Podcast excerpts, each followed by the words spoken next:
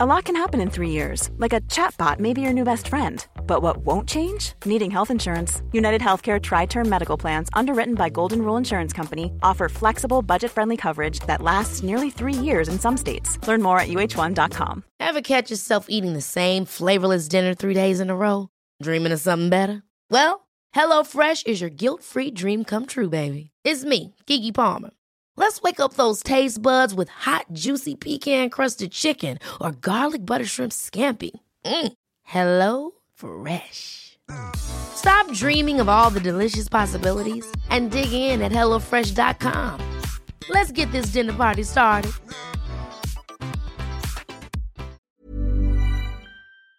Allô tout le monde! Bienvenue à l'épisode 2 de Trip de bouffe. Saison 2. Saison 2, épisode 2. Ouais. Parce qu'on parle de Leslie, là. Puis on reçoit Leslie Chesterman. Euh, qui est une de tes collègues. Oui. Puis euh, on a parlé on a parlé de bouffe, euh, de, évidemment, parce qu'on était à trip de bouffe. on a parlé De tendance culinaire. tendance culinaire, parce qu'on faut le dire, Leslie Chesterman, c'est une grande critique culinaire. Oui. Euh, Elle a travaillé pour la Gazette pendant près de 20 ans. Ouais. Donc, on a parlé des hauts et des bas euh, d'être une critique culinaire, des meilleurs restaurants québécois et mondial, ainsi que de tout et de rien qui a Ouais. Rapport avec euh, le métier de la restauration. Un de mes podcasts préférés, je pense. Vrai, J'ai hein? vraiment trouvé ça intéressant. Oui. Puis euh, c'était cool. Puis elle est drôle. euh, Elle a des. Elle est witty. Witty, Oui. c'est ça, le. Oui. Elle est rapide. Elle est rapide. Elle a une bonne répartie. Je pense que vous allez aimer cette émission. Si vous êtes passionné de bouffe, restez des nôtres, c'est l'émission pour vous. Ouais.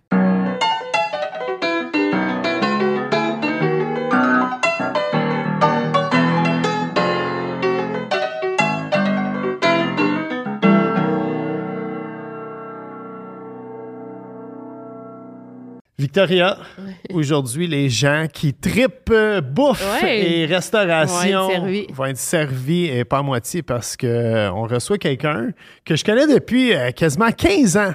Euh, moi, je me rappelle notre, notre première rencontre et je suis encore nerveux quand je cuisine pour toi. Leslie Chesterman, bienvenue à Trip de ça, bouffe. Bob, que t'es encore nerveux. hein? Faut garder l'auteur. Non, c'est sûr que... Yeah, mais je suis contente parce que quand je t'ai connu la première fois, c'était au Cupcake Camp, je Oui, crois. oui. Ou quelque chose, on a quelque Exactement, chose au ensemble. Cupcake Camp qui était... J'ai vu euh, ton évolution. Puis, euh, non, ça a beaucoup changé, Bob. hein. J'ai encore, euh, je me souviens, t'étais- t'étais passionné. J'avais un chapeau de chasse comme Elmer Fudd. bien, bien. Et je l'ai encore. Ah Je- oui, ben oui, oui. Mais oui, tu portais tout le temps l'été, l'hiver. Ouais, ouais, ouais, c'était mon chapeau paraît. signature pendant un bout. Est-ce que tu as déjà écrit une critique sur Bob? Non. Non, mais est-ce que j'ai écrit un, cri- une Sur des critique de- restos qu'on a travaillé dedans. Oui, je travaillais au Méditerranéo à l'époque. Quand j'ai écrit la critique, mais c'était très positif. J'adorais Absolument. Oui. oui, Avec Michel Ross comme chef, avec Zach Soul. Ah oui, la Puis, deuxième. euh, la avant, deuxième mouvance. Pelletier, Ouais. ensuite c'était Zach et Michel. Oui. Puis il faut le dire, tu as été critique culinaire pour la Gazette. Tu as Oui. été euh, la terreur des, euh, des chefs montréalais Wow. pendant longtemps. Non, mais Oui, c'est. oui, Euh, Non, mais il faut le dire, là, je veux dire, euh, et, et c'est pas des jokes. Dans beaucoup euh, de, de, de cuisine, il y avait littéralement ta photo et euh, avec une note qui disait au boss boy ou au suiteur, hein, Julien, euh, si elle écrivait encore pour la Gazette, t'aurais ça au Monarque. Parce que notre technicien Julien travaille au Monarque. Et ça disait, euh, si vous voyez cette dame entrer au restaurant, avertissez la cuisine immédiatement.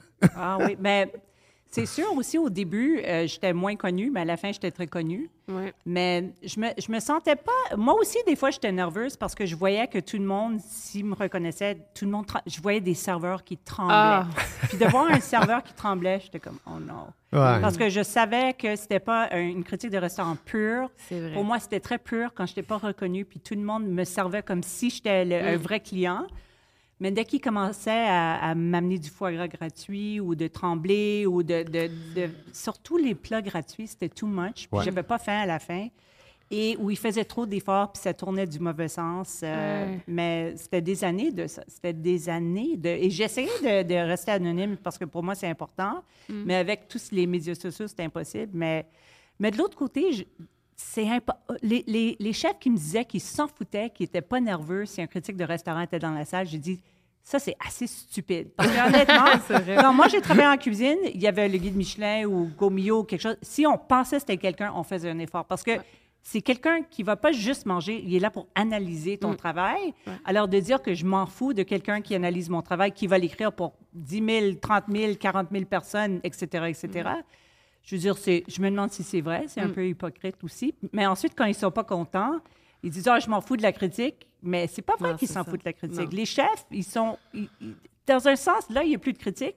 Puis moi, je crois qu'il il y a un côté qu'ils aimaient être critiqués. Puis, puis il faut le dire, au, au sommet de la popularité de, de la Gazette et, et de- Oui. des critiques, ainsi, tu avais une partner aussi qui faisait des critiques Oui, avec les toi. restaurants pas chers. Ouais, toi, tu faisais les restos de gamme. C'est c'est quoi son nom, elle, qui faisait les... Sarah Musgrave, Ouais, elle- était extraordinaire. Et, mais il y avait une influence incroyable parce qu'elle avait fait le, le Romeo, qui était le premier euh, restaurant que j'ai signé le menu, qui était une petite pizzeria. C'était comme le petit frère du Misto dans le, la rue Mont-Royal. C'était les mêmes propriétaires. Puis c'est le premier menu que j'ai signé. Et quand elle est venue, on avait eu une très bonne critique. On avait eu trois étoiles sur quatre, qui était quand même euh, trois solide. étoiles, Solide pour la bon. Gazette. Et, euh, et tous les plats qu'elle avait décrits positivement le soir, on avait Oui, tout tout vendu. vendu. Tout Ah, vendu. ouais, Oui, ouais, oui, ça, ça prenait uniquement les plats. On voyait vraiment euh, une influence. Puis tu avais fait Oui. au Méditerranée aussi. Et tous les plats qui avaient été décrits euh, de ta J'ai critique. toujours entendu ça, non seulement les plats, mais même le vin, Ouais. même le Ah cocktail, ouais. même la table. euh, Oui, oui, oui. Mais ça, c'est intéressant parce qu'on parle des influenceurs aujourd'hui, puis vous deux, vous êtes vraiment influenceurs, Mhm, influenceuses.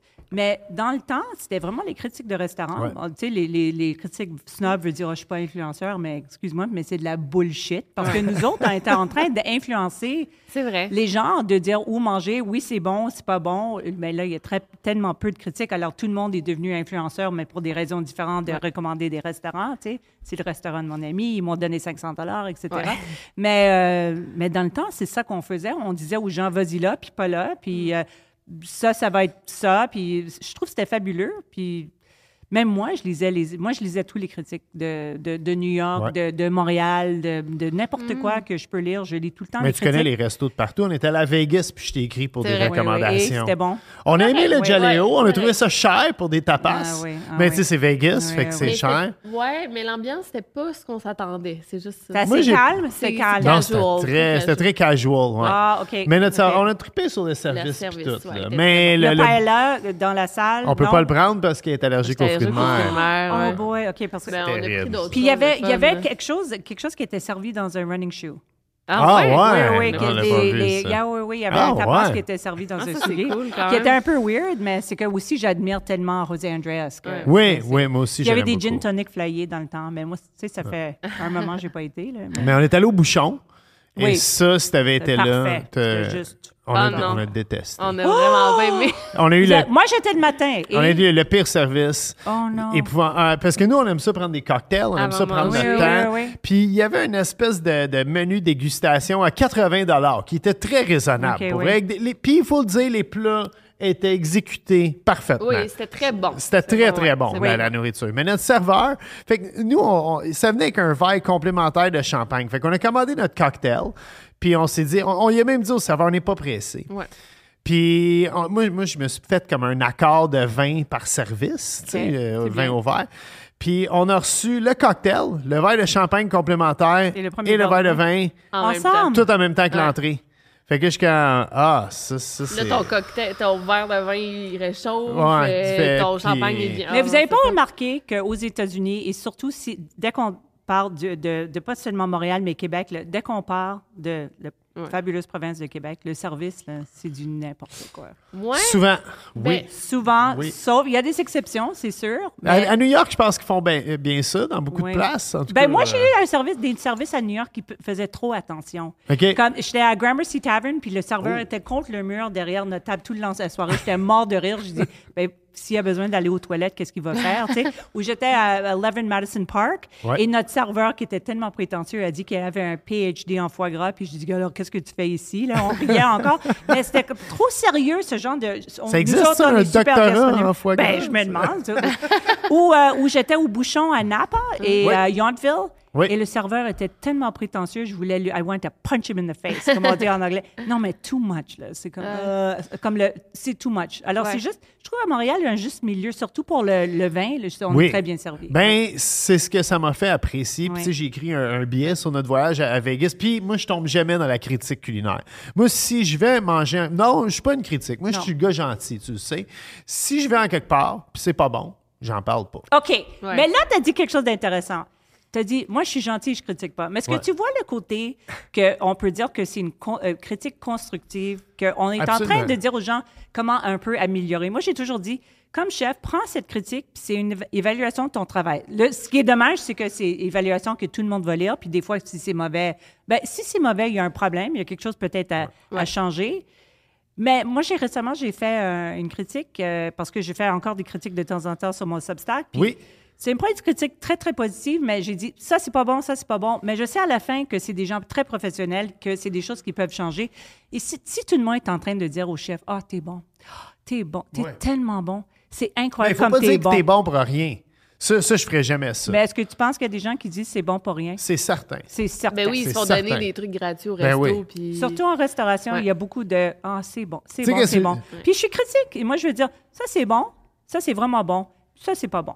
Ouais. Alors, on sait que si c'est bon, et ça garde le niveau haut à Montréal, si on est honnête, de Oui. dire que ça pourrait être mieux. Et Mm. je trouve les, les. Et même quand je mettais les étoiles, les chefs voulaient juste voir les étoiles. tu sais. Ils voulaient même pas lire c'est combien d'étoiles. Ah ouais, hein? Ben oui, puis des gens disent Ah, j'aime pas les étoiles. Mais les étoiles te mettent dans une catégorie, tu sais que you're the best. Ouais. Tu es un peu moins que le best. Il y a Ouais. tu sais, un travail à faire. J'ai toujours comme deux étoiles et demie de, et plus, c'était bien. Puis sinon, il y a un peu de travail à faire. Parce qu'on peut toujours être meilleur en cuisine. Moi, j'ai déjà lu. euh, Leslie, euh, un plat que je ferais jamais, c'est de la salade César. Oh, oui. C'est, c'est parce que j'ai lu un moment donné une critique sur un restaurant italien. Si je ne me trompe pas, c'était sur Crescent ou de la montagne. Et la salade César était rouillée. Il y avait de l'eau dedans. Ah, et c'était. Mais attends, alors ça, c'est parfait parce que, alors, la, la salade, euh, la, la romaine, quand elle est dans l'eau trop longtemps, ça goûte la flotte. Quand elle est pas mal euh, euh, wiped down, comme on dit, quand elle est mal Essorée, euh, mal essorée, essorée, ouais. euh, ça devient rouillé. Euh, si c'est vieux, c'est c'est fané. Non, ouais, ouais. Alors, tu payes quoi? 15 pour cette salade Plus que ça, César? même, Tu ça. t'attends pas. C'est combien? Trois, tu une tête de romaine, c'est comme maintenant, peut-être c'est plus cher, mais dans le temps, là, c'est c'est comme 4 là. Et à la fin, tu as quelque chose qui est fait avec du je m'en foutisme. Mm. C'est Ah, la salade n'est pas belle, je m'en fous. Les croutons sont, euh, sont, sont pas frais, je m'en fous. Ouais. La- la- L'huile d'olive n'est pas de bonne qualité. Puis le parmesan, je vais prendre la, la, la, Le la très mauvaise, euh, Ah, la ouais, Spritz, hein, le, ben, pas peut-être le, le Kraft, mais puis je mets tout ça ensemble avec beaucoup trop de vinaigrette, puis je le donne aux clients. Puis, tu sais, une salade César, quand c'est bien fait, c'est magnifique. Oui. Et quand c'est mal fait, c'est dégueulasse. Et je dirais, le, le 3... Et dégueulasse, c'est un gros, gros, gros mot, là. Ce fois-là, c'était dégueulasse. Moi, je me Limite, souviens de. mais deux tiers des salades César que j'ai mangées comme critique de restaurant étaient vraiment pas d'amour. Ouais. Vraiment du. Mets ça sur l'assiette, puis let's go. Mais c'est parce que le pauvre garde-manger. Il commence. Il sait pas ce qu'il fait. Mais, mais, euh, la personne qui commence devra... C'est la personne qui est là depuis Oui, 20 ans qui devrait être écœurée. C'est la ouais. personne qui commence qui devrait mettre un peu plus d'effort. Mais c'est vrai, ça, ça tient euh, les standards de restaurant hauts. Tu sais, ça en prend des critiques. C'est vrai Absolument. que c'est important. Absolument. ouais. Je suis sûre qu'après qu'ils ont lu ça, ils ont fait un effort sur la César. Ou ils ont pris ma photo puis ils l'ont déchiré en mille Exactement. morceaux. euh, oui, T'as-tu des, des problèmes avec des chefs suite Oui. à des critiques? absolument. Ouais. Ah ouais? Ben, pour 20 ans, j'ai eu beaucoup de problèmes avec les chefs. Ah ouais? J'ai eu beaucoup de, de messages anonymes. J'ai Oh. beaucoup de chefs qui me détestent parce que leur ami chef a eu une mauvaise critique. mais ce chef-là n'a pas eu de mauvaise critique, mais c'est par association avec leurs amis qui me détestent. Je, pense que c'est un travail que on, on- sait qu'il y aurait du, comme du pushback, comme on dit Ouais. en anglais. Mais avec les années, à la fin, je n'étais plus capable. Le, le pushback, de toujours, c'est une euh, B-I-T-C-H et c'est une affreuse. Ah, ouais. Il y avait beaucoup plus de pushback, surtout à la fin. Et je veux dire, très honnêtement, j'ai eu beaucoup plus de problèmes avec des chefs anglophones que francophones. Ah ouais? Oui, Comment oui, ça? oui. Ben, je sais pas, parce que c'était la Gazette, peut-être, peut-être, que je suis anglophone, peut-être ils connaissaient plus de gens qui lisaient les critiques. Ou Ouais, mais j'ai rarement eu des, des problèmes avec les chefs francophones. Mais les chefs anglophones, là, je veux dire qu'il y avait beaucoup de... Oui, il y avait beaucoup de, disons, problèmes. Ah ouais. Mais, mais c'est pour ça, ça c'est une des raisons que j'ai arrêté, c'est qu'éventuellement, tu sais, as 50 ans, ça fait 20 ans que tu as des gens qui te détestent ou que des- tu les fais trembler. C'est non seulement cette haine, mais de rendre les gens nerveux aussi. C'est pas le fun à la fin. Et de- d'essayer d'autres choses dans la vie aussi, là, mais... euh, Oui, mais c'est vrai. Des, des fois, c'était hard. des fois, c'était. J'ai eu des messages que, wow, j'ai lu ça, puis j'étais, mais j'étais très tough quand j'étais jeune, mais avec les années, j'étais de moins en Ah moins tough. Ça, ouais. le, côté, le côté tough, ça vient-tu de la, la cuisine? Parce que tu as travaillé longtemps en cuisine. J'ai travaillé en cuisine et j'ai. Mais quand, je- quand moi, j'étais en cuisine, j'étais très difficile avec moi-même. Ouais. Et j'étais très critique de moi-même. J'ai fait beaucoup de ballet quand j'étais jeune. Puis en ballet, t'es- t'es une- quand j'ai travaillé en France, on disait que le- notre chef disait Vous êtes tous des sous-merdes. Puis on disait, on disait non, chef, on disait on est les mouches sous les sous-merdes. T'sais, On était en dessous des sous-merdes. C'est une autre époque, hein? Ah ben, ben, c'était toujours l'idée de Ouais. se remettre en valeur puis d'être difficile sur nous-mêmes. Puis de, et, et je crois que ça peut nous rendre un peu fous aussi. Puis ça peut causer des problèmes qu'on ait une manque de. On pense toujours qu'on est mauvais. Mais les meilleurs chefs, la raison que je crois qu'ils gueulent et tout ça souvent, c'est qu'ils sont très difficiles sur eux-mêmes et leur staff. Et, Mm. Ouais. Mais à la fin, c'est pas quelque chose qui est très toléré aujourd'hui, puis tant mieux. Mais euh, oui, on- si on n'est pas autocritique, même quand j'écrivais des critiques, des fois, euh, je prenais longtemps à écrire mes critiques avant. C'était pas juste des opinions qu'on on lance sur la page. Il y avait beaucoup de pensées derrière ces critiques, des pourquoi, des comment. Et c'était toujours pour moi très professionnel et jamais personnel. Parce que quand ça commence à être personnel, là, je change de métier. Ouais, C'est- ouais, ouais. Si t'aimes pas quelqu'un, moi, il y a des gens que j'aimais pas, que j'ai donné des très bonnes critiques et des, des chefs que j'adorais, que j'ai donné des mauvaises critiques. La dernière que j'ai faite, c'est une critique de Toqué. Je voulais finir sur un haut, je voulais finir sur un 4 étoiles. Ouais. J'ai rentré, puis c'était un désastre cette soirée-là. Puis j'adore. Normand Laprise, j'ai tellement de- d'admiration pour lui. Et wow, tu sais, tu finis avec une mauvaise critique. Mais Au il faut être honnête. Qu'est-ce que je veux dire? Je vais mentir? Ouais. C'est tout là devant toi. Hmm. Qu'est-ce que tu peux faire? Est-ce que tu es allé plusieurs fois au même restaurant pour voir si c'était meilleur, le service? Au début, j'allais plus souvent parce Ouais. que mon budget n'a jamais changé du début à la fin. En 20 ans, j'avais le même montant pour chaque restaurant. Alors, au début, j'allais toujours deux fois, puis des fois trois fois, et je prenais de ma poche, je, je payais moi-même. Et euh, à la fin, quand j'ai eu des enfants et tout ça, j'avais pas le temps. Et souvent, je trouvais qu'aller trois fois pour certains restaurants, ça valait pas la peine. Mm. Tu ouais. vas pas trois fois à Moishes pour savoir si le steak est bon. Ouais, ouais. On a une très bonne impression après une fois. Mm. Des gens qui vont dire oui, mais les clients, est-ce qu'ils vont aller trois fois? Non. Mais on est des critiques, on n'est pas nécessairement Mm. le client. Mais ce serait idéal, mais à Montréal, même la presse, même le Journal de Montréal, les autres critiques avaient moins de budget que moi, puis ils avaient beaucoup plus de lecteurs. Alors, c'est aussi le budget que le, le journal veut t'offrir pour Ouais. manger. En Mm. même temps, tu amenais des lecteurs à Gazette. Parce que moi, Mm. moi, je me souviens, la- la- en tout cas, dans la communauté de, de- de cuisiniers, les cuisiniers, on lisait tous tes. euh, moi, moi j'étais fan. J'avais hâte. au- C'était les mercredis et les samedis. Mais aussi parce que les cuisiniers sortent pas souvent, alors ils veulent savoir ce qui se passe dans les C'est autres vrai, ben restaurants. oui, c'est vrai. Oui, Vous puis- êtes tout le temps au resto. Absolument. resto, Puis ces deux journées-là, on achetait toute la Gazette, là, autant francophone qu'an- qu'anglophone. On était excités de savoir qu'est-ce qui se passait. Oui. là. Puis Madame Keller, moi j'achetais la presse pour Oui. lire Françoise Keller pour savoir. De- juste deux fois, on s'est rencontrés dans le même restaurant. Ah ouais? Et euh, oui, c'était rare, mais, euh, mais aussi de ce qui se passait. C'était quoi les opinions, si on était d'accord, si on n'était pas d'accord, les autres critiques. Et, et c'était intéressant. Mais, mais moi, c'était toujours cette idée de, de rester très. euh, moi, j'aime la, la technique dans l'assiette. Moi, j'aime voir des brunoises bien coupées. J'aime les, les coupes, c'est important. La Oui. pâtisserie, que le dessert n'est pas affreux. Les le- asperges épluchées. les asperges épluchées, les sauces qui ne sont pas splittées, si on veut pas que c'est c'est déjà comme ça. Mais c'est ça le travail dans l'assiette. On, on voit le travail de la personne. Puis Ouais. les gens disent que les, les autres métiers ne sont pas critiqués, mais c'est pas vrai. Mais- Mes livres de cuisine étaient critiqués. Je suis sûre que tes livres sont Ah oui, critiqués. oui. Je suis sûre que ton travail est critiqué, Bob, tout le temps. tu sais. Ah, Non, pas tant que ça. Non? mais ouais, aussi, ils disent que les Québécois n'aiment pas la critique. Oui, c'est vrai. C'est vrai qu'on est plus euh, soft Ouais, sur... comme, euh, euh, parce que toi, tu as ouais. beaucoup de fans euh, outre-mer, français, là, et, et on voit tout de La suite différence. la différence. Les Français sont beaucoup. euh, Ils sont plus durs. Les Français adorent critiquer. Ouais, vraiment. Oui. Oui, oui. Sur Oui, oui. tout, là. Oui, oui, oui, oui. Toujours, là. Ils Ouais, vivent c'est pour vrai. critiquer. Ouais, Oui, ouais. oui, C'est vrai que les Québécois, c'est plus soft, là. Ouais. C'est plus tranquille. Oui, oui. Ah, puis, souvent, moi, moi, souvent, quand on va critiquer mon travail, sans même que moi je m'indigne, un de mes fans va me défendre, littéralement, dans les mêmes commentaires. T'as pas d'affaire à dire ça de Bob, il est sympathique. Ouais. Mais aussi, c'est important parce que chaque personne, a- a- ils ont leur créneau. Alors, Bob, surtout quand tu as commencé, tu étais très. étais super pour les jeunes qui voulaient faire de la Oui. cuisine, les. les, les euh, not skater kids, mais les. Pas les gens cool nécessairement, mais tu sais, les- t'es- t'es- tu, tu parlais à un autre, tu parlais pas euh, au, au- au même client que Roland Desbois. Tu Ouais. vois ce que je veux dire? C'est- c'est- c'est- il faut aussi voir c'est, cette personne-là et pour quel. C'est, c'est quoi son peuple? C'est quoi le, le, le audience? Hey, on parlait de, de Françoise Keller. Là, je vais prêcher pour ma paroisse, mais elle a déjà, dans un de ses derniers articles qu'elle a écrit, elle a dit que mon premier livre de cuisine qui venait de sortir, c'était un des œuvres les plus importants dans les derniers. Wow! Une des œuvres. Ben, ça, Parce que, j'intéressais les Keller, jeunes. euh, bravo. ouais, que ah moi, j'étais très touché c'était pas quelqu'un qui donnait des compliments facilement. Non. Non, non, non, non. Ben, c'est ça que je respecte. Puis encore ce jour, tu sais, parce qu'on fait le combat des chefs, euh, Oui, toi et oui. moi, euh, à Radio-Canada. Puis moi, j'ai encore. euh, en fait, tu sais, c'est pas Leslie la juge, c'est une des participantes avec moi, Estilio, qui est un professeur à, l'Institut. Puis il y a le juge Benoît Roberge, qui est venu à la première saison de notre podcast. Puis moi, je cuisine pour Leslie. Pas, même pas pour Benoît, là. C'est comme Benoît, il est secondaire dans tout ça. Mais il y, y a une affaire aussi, avec 20 ans, que j'ai j'ai tellement mangé. Ce corps a passé tellement de choses qui ont passé à travers mon corps.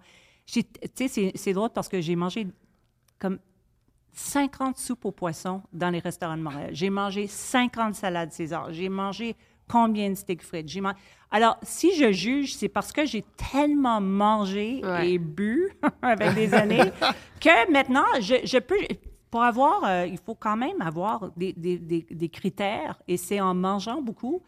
On a la chance de manger dans tous les restaurants. Et les chefs ont pas la... Les chefs sont trop... ben, premièrement, ils n'ont pas toujours beaucoup d'argent, les chefs. sais. On Non. pense qu'ils sont tous riches, c'est pas vrai. On est Et tous deuxièmement, pauvres. ils n'ont pas le temps. Ils ont pas. Alors, alors ils travaillent. Alors, j'étais là en train d'absorber tout ça. Et à la fin, je dis oui. Alors, si c'est un poulet rôti, il devrait être comme ça. Si Ouais. c'est un soupe au poisson, ça devrait être comme ça- c'est ça que ça prend.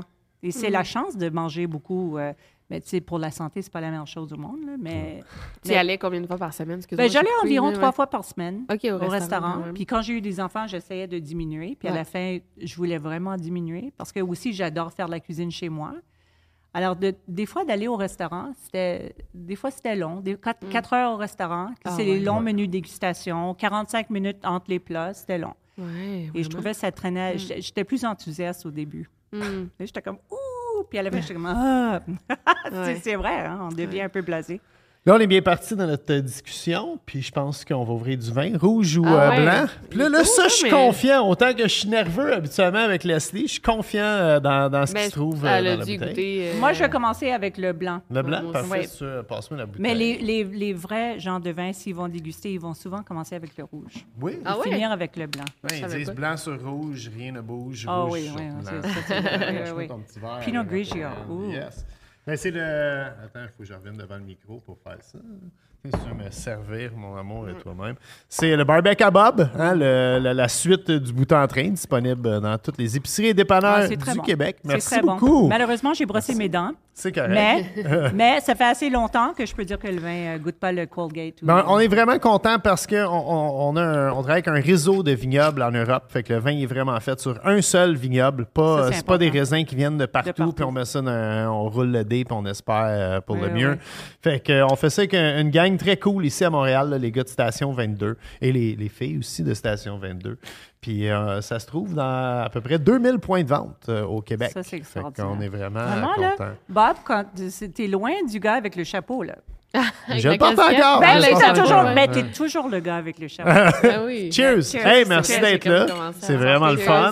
Cheers on à vous deux. contents, Merci, c'est gentil. Puis Là, on parlait, tu été critique culinaire, tu été cuisinière, tu été prof aussi. J'étais prof. J'ai beaucoup de mes, mes, mes acolytes qui ont, Oui, oui, euh, qui ont eu- qui t'ont eu comme prof. oui, oui. J'étais prof. Et j'étais vraiment sévère comme prof. Ils m'ont tous dit ça. J'étais très sévère. Ah ouais. Puis, puis, euh, c'était, la plupart, c'était des, des gars italiens d'environ entre 20 et 25 ans. Ouais. Puis je suis sûre que personne les engueulait. C'est Ah. sûr, leur mère les engueulait pas. J'étais comme, vas-y à la plonge. Euh, ta tarte, c'est affreux. Des choses comme ça. Euh, sais, ils prenaient ça mal des fois. Ah oui. J'étais comme, attention, si tu penses maintenant que c'est difficile, attention si tu veux finir en cuisine. Ouais, ben oui. Mais c'était Oui. l'idée d'être critique avec nous-mêmes, de ne pas être content avec quelque chose de médiocre. On peut rester médiocre en cuisine, mais c'est plate. Oui. c'est- Il y a beaucoup de jobs en cuisine. là. Ah, moi, j'ai travaillé avec des cuisiniers que ça faisait 20 ans qu'ils étaient ça. cuisiniers et qui étaient littéralement pas bons. Ouais. Et... Mais on dirait que, moi, là, je me rappelle, là, on dirait que ça va de mieux en mieux, mais il y a, mettons, il y a deux, trois ans, on allait dans plein de restos, puis c'était jamais bon. On dirait que, non, non, mais genre, il y a eu une, un- une Moi aussi. passe que c'était comme, voyons, ouais, je, ouais. je suis plus Le post-pandémie, un peu, c'était. Peut-être, ouais. Yeah, ouais, là, ouais. c'est, Ok, on va dans des bons restos, puis on- mais on dirait que c'est rendu pour avoir un certain niveau, tu sais, euh, de la bonne gastronomie, il faut aller dans des restos plus chers. On dirait que Puis il y a c'est devenu un cher abandon de. Ou Oui. avec des chefs qui ont une- un parcours intéressant. Tu sais, Ouais. Il y a une place que j'adore maintenant, c'est le bar Saint-Denis. Et ce groupe-là, ils sont vraiment forts. C'est pas cher. C'est, c'est, c'est, c'est des petites assiettes. C'est bon. Puis c'est assez. On n'a pas besoin toujours de. Mm. Moi, j'adore les nappes blanches. C'est pas ça. Mais des fois, on veut juste manger quelque chose Ouais. de bon, mais de, Absolument, ouais. de- d'intéressant. Tu sais, sur Ouais. l'assiette, on veut que c'est intéressant. Mm. Puis moi, je veux que c'est meilleur de ce que je mange à la maison. Ouais. Sinon, je vais Mais pas sortir ça. de chez moi. C'est ça, exactement. Je suis d'accord. euh, C'est c'est une raison aussi. là. Ouais. Et, et de, de voir quelque chose de nouveau, mais pas trop flyé. Tu sais, Des fois, quand c'est trop flyé, c'est pas bon non ouais, plus. trop Hein. Quand c'est trop euh, weird dans Ah l'assiette. Ah ouais. Et euh, il y a des plats mochioni, c'est bon. Des, des choses comme ça. C'est, on voit il y a de l'amour dans, Mm. dans le service, dans l'assiette, dans les ingrédients, dans le choix des ingrédients. Et si on regarde le parcours du chef, s'il a travaillé pour des bonnes personnes, c'est souvent intéressant. C'est ça, intéressant. Moi, moi, je trouve comme euh, Danny Saint-Pierre, qui Ouais. va éventuellement venir euh, à notre Ouais. podcast. C'est quelqu'un, je trouve, qui a compris ça. Tu sais, il va. euh, puis Danny a travaillé dans des, des places très haut de gamme. Oui. Puis là, il revient un Je peu. critiqué euh, souvent. ouais, Ah puis ouais. il revient un peu plus euh, au. euh, à Pizza, la, Ben la- ouais, la aux bouffe abordable, ouais. justement. Là, il est, il est à la- avec la drinkerie, si je me trompe Ah pas. Là, puis il fait des smash burgers, mais il fait les meilleurs. tu sais, C'est. euh, Mais Danny, c'est intéressant. Je l'ai critiqué une fois. Et il avait un restaurant qui s'appelait, je crois, La Petite Maison, qui était sur Oui, Avenue du Parc. dans le ou, sous-sol. euh, Saint-Denis, Oui. Avenue du Parc. Moi, j'ai donné un coup de main quand il a ouvert ça. Ah oui? Oui, il manquait de cuisinier. J'ai passé euh, trois jours avec. euh, Mais j'ai mangé là-dedans. C'était très bon. Ouais. C'était parf- Tout était bon. Mais j'ai parlé à Danny après. J'ai même écrit dans la critique. J'ai dit, Danny, t'es tellement bon. Tu, tu peux vraiment faire de la haute cuisine. J'ai dit, c'est un peu triste de manger des, des, des poireaux braisés de Danny Saint-Pierre. Je veux plus. Mm. Puis dans le sens, c'est un peu méchant ce que je dis parce que c'est à lui de, de- de choisir ce qu'il fait. Mais Ouais. c'est pas tout le monde qui peut faire le Ouais. haut de gamme. Ouais. Alors tout ce que j'étais en train de dire, c'est que comme je sais que tu es capable de ça, Ouais.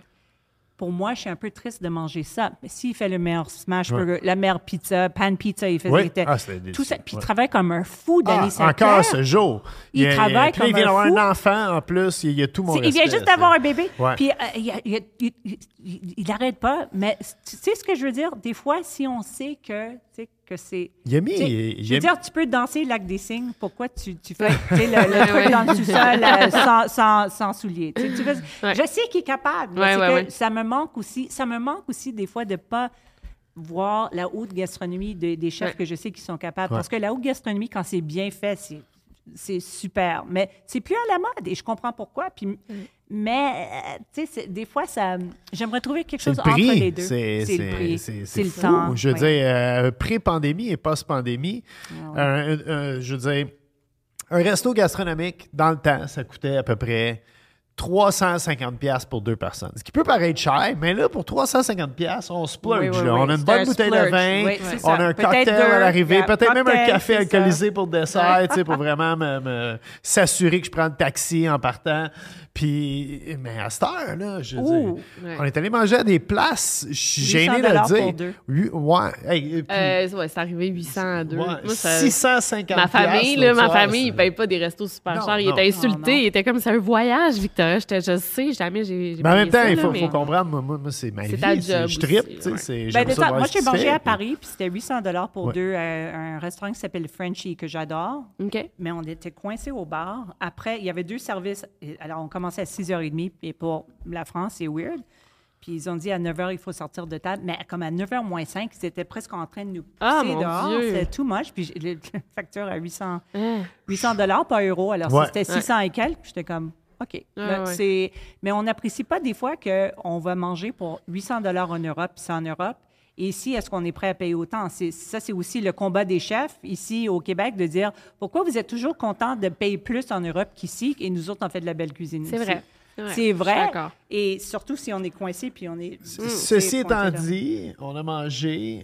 La seule fois qu'on a mangé dans, dans un étoilé Michelin ensemble, c'était à Paris, Ah oui, euh, au, au, au comice. euh, au Comice. Au comice, oui, oui, Puis oui. nous, on a capoté.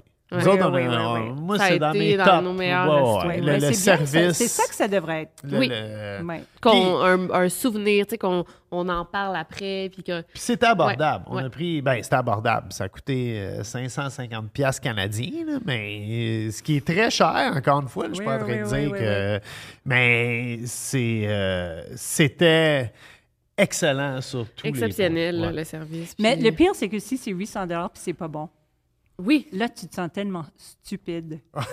Mais stupide. ça t'est déjà arrivé? ben, une fois, j'ai mangé à- à- en France à un restaurant qui avait trois étoiles Michelin, Mm. qui était Michel Trama. Je crois qu'il a tombé à deux, là, mais je comprends pourquoi. et on a mangé à midi. Et euh, moi, j'ai insisté que mon chum portait un, un veston parce qu'on mangeait dans un restaurant trois étoiles Michelin. Il voulait pas le faire, blablabla. C'était la grosse bataille dans la voiture, etc. Puis on arrive là-bas, puis tous les Français sont en short puis t-shirt. Ah ouais. Alors déjà, ça commençait mal, puis on a pris trois menus. C'était, à la fin, c'était encore 800 dollars pour trois à midi, avec deux bouteilles de vin. Et euh, il y avait des petits problèmes, comme il y avait de la vaisselle qui était un peu cassée, puis il y avait des choses comme ça. Puis à la fin, tu dis, on a passé tout notre temps à justifier le montant du repas, puis on n'a pas Ouais. apprécié le repas. Alors, on, on était tellement stressés par le prix qu'à la fin, c'était... Puis on a, on a pris le café sur le patio, puis mon ex a dit, le patio est sale. tu sais. Alors, on, était juste en train de critiquer tout le long parce que c'était trop cher. Ben oui, Puis on sentait vrai. Stupide. ça, moi, c'est mon gage de qualité. C'est, si tout je me rappelle, c'est le prix, Oui, c'est pas ça n'a bon. pas été top. vrai, mais ouais, ouais. si j'ai payé 800 pièces et je le répète, je sais que c'est cher, mais tu sais, on, nous, Mais c'est ça monte vite aussi, Oui, là, c'est ben, nous, c'est notre si- trip. Je dis, moi, je tripe gastronomie, Ouais, ouais, ouais. j'ai- puis il faut que je chasse c'est quoi les tendances? J'aime ça, voir qu'est-ce qui se fait. Mais, euh, mais si j'ai payé 800 pièces puis le lendemain, je m'en fous carrément que j'ai dépassé 800 pièces au restaurant. Ça, ça veut dire que j'ai eu une Moses de belle soirée. Là. C'est... Ouais. Il y a- moi, j'ai jamais payé beaucoup pour un restaurant comme 800 dollars que je me sentais pas mal après. jamais. J'ai jamais eu cette expérience que oh, it was worth it. C'était tellement bon. Non, le lendemain, c'est que oh my god, j'ai deux paiements de voiture de hier soir. Me- oui, c'est c'est vrai, je me sens mal. Mais Euh. aussi, j'aime pas l'idée de prendre des, des repas gratuits trop souvent parce que Ouais. dès que tu prends un repas gratuit, il y a une raison. là. Hum. Mais Ouais. aussi, et une autre chose que j'aime pas non plus, on n'a pas, je suis en train de changer le sujet un peu, mais manger toute seule. Une fois, j'étais à Las Vegas, toute seule, pour faire un reportage sur Las Vegas, puis j'ai mangé des repas extraordinaires chez, chez Robuchon. J'étais toute seule, et c'est comme ça n'existait même pas. Ah que- ouais. ben, si on peut pas partager un repas Ouais. avec quelqu'un, vous avez déjà mangé tout seul, puis c'était bon. oui, je moi, je, moi, je sors souvent. Ben, je sortais souvent tout seul, puis à cette heure. Euh, oui, oui, oui. Puis on veut aller tout seul, puis on est assis au bar, puis on dit c'est bon. Mais si on peut pas part- partager le repas, C'est c'est vrai. comme, ouais. Ouais. Hum, Non, non, effectivement. c'est, c'est vrai. Euh, un- une place, une place qu'on aime beaucoup, c'est le Plaza. Là, Là, on va pas Ben juste oui. parler des restos Ben à oui. Montréal, mais ça, on y va souvent. Oui. on est tout le temps là, émerveillés. là. Oui, ah oui. C'est toujours ben, excellent. Charles-Antoine. Ouais. euh, Il y a toujours euh, quelque chose qui se passe là-bas. Ouais, c'est toujours le fun. Il sort habillé en Elmo. Il y a des, des- des- on trouve des affaires, des schtroumpfs dans notre, euh, Ouais, dans nos huîtres. c'est- Mais ce qui est Il y a du fun avec la bouffe. il y a- Ouais. C'est exactement ça. Tu sais, on parle d'amour dans l'assiette, mais il y a aussi de l'amour dans l'expérience. Ouais. L'idée d'ouvrir un restaurant et tout est plate, je trouve ça tellement triste. Ouais. J'ai vu des très bons restaurants qui avaient aucune ambiance, qu'ils ont fermé, puis c'était quand même bon. Mais c'est de développer une ambiance dans la salle, qu'on veut retourner, que C'est excitant. Ou même si un serveur va dire euh, Je me souviens ce que tu as mangé la dernière fois, ou je sais c'est quel vin que tu aimes. C'est pour ça que les gens aiment l'Express aussi. C'est le côté Oui. théâtre, théâtral, très théâtral au, Plaza. Thé- à Joe Beef, c'était très théâtral. Ça fait longtemps que je n'ai pas été, mais je me souviens, il y avait toujours quelque chose qui se passait. On veut se sentir non seulement qu'on est dans le- la bonne place au bon moment, là, Oui. fear of missing out, mais on veut savoir. euh, Tu sais que c'est- le entertainment qui vient de plus de juste de ce qu'on mange. Puis ça, c'est le restaurant parfait de. Quand les gens viennent à Montréal, j'ai dit, euh, s'il y a un restaurant, vous pouvez choisir, ben, le Plaza, c'est presque numéro un pour Ouais. moi. Je ne veux pas dire, ça dépend des mois. Peut-être Ouais. on trouve d'autres choses ou quelqu'un veut quelque chose d'italien. Mais il y a de l'ambiance, il y a de l'ambiance dans ce restaurant. Ouais, parce qu'on Puis on est est, allé- bien servi. C'est pas euh, Oui. des clowns non plus, hein. c'est de l'ambiance, Ah mais bien très, euh, Toujours bien servi. toujours bien servi. Puis il y a un certain décorum. Euh, nous autres, on a essayé souvent de payer des shooters à nos serveurs, puis euh, ils n'ont pas le droit de boire mais- pendant le, le, le, le Mais shift. ça, Ça, je suis complètement d'accord. Ouais. Parce que les- quand tu vois les serveurs qui prennent beaucoup trop de Ah shooters non, durant le repas, ça. tu dis à la fin. Là. Ah, Moi, j'ai travaillé dans un restaurant où Que tout le monde donnait on- des Tout shooters. le monde prenait des shooters. Puis à la fin de euh, la soirée. Tout le monde faisait de la MDMA. Wow! Euh, mais c'est une autre époque, ça aussi. euh. Ben, je ne sais pas si ça a changé depuis, non? Il a fermé ce resto. J'ai, j'ai- en tout cas, je veux dire, j'ai plein de questions. Et y a-tu des trends que, de resto qui t'énervent en ce moment ou que tu adores? oui. Ouais. Ou qui, qui t'énervaient puis qui ont disparu? Puis ouais. Les, les vins nature pas bons. Euh, j'ai tellement. euh, et et j'ai compris qu'il y a des vins nature qui sont fabuleux, Ouais. mais il y en a qui goûtent. Il y a beaucoup de fautes dans les vins nature et les- il y a des gens qui apprécient ces fautes. Moi, j'aime pas les brettes. Moi, j'aime pas ce truc pinoté qui dit j'aime pas les, les volatiles. Mais il y a des gens qui aiment ça. Alors, les gens qui aiment les fautes, autant dans la bouffe que dans la. Alors, quand c'est bon, c'est bon. Ouais. Mais quand ça goûte la pieuvre, c'est pas bon le vin. Une fois, j'ai bu un vin au Pastaga, je l'ai bu. J'ai dit, my God, my octopus feature dans une bouteille. Tu sais, c'était- c'était- ça goûtait la pieuvre. Qui aime ça? Je veux boire du vin. Ça, je veux pas quelque chose de. Je veux pas un mouton cadet non plus, mais my God, donne-moi quelque, quelque chose de trop flou, weird. Il y a une grenouille au fond. Là, Ouais.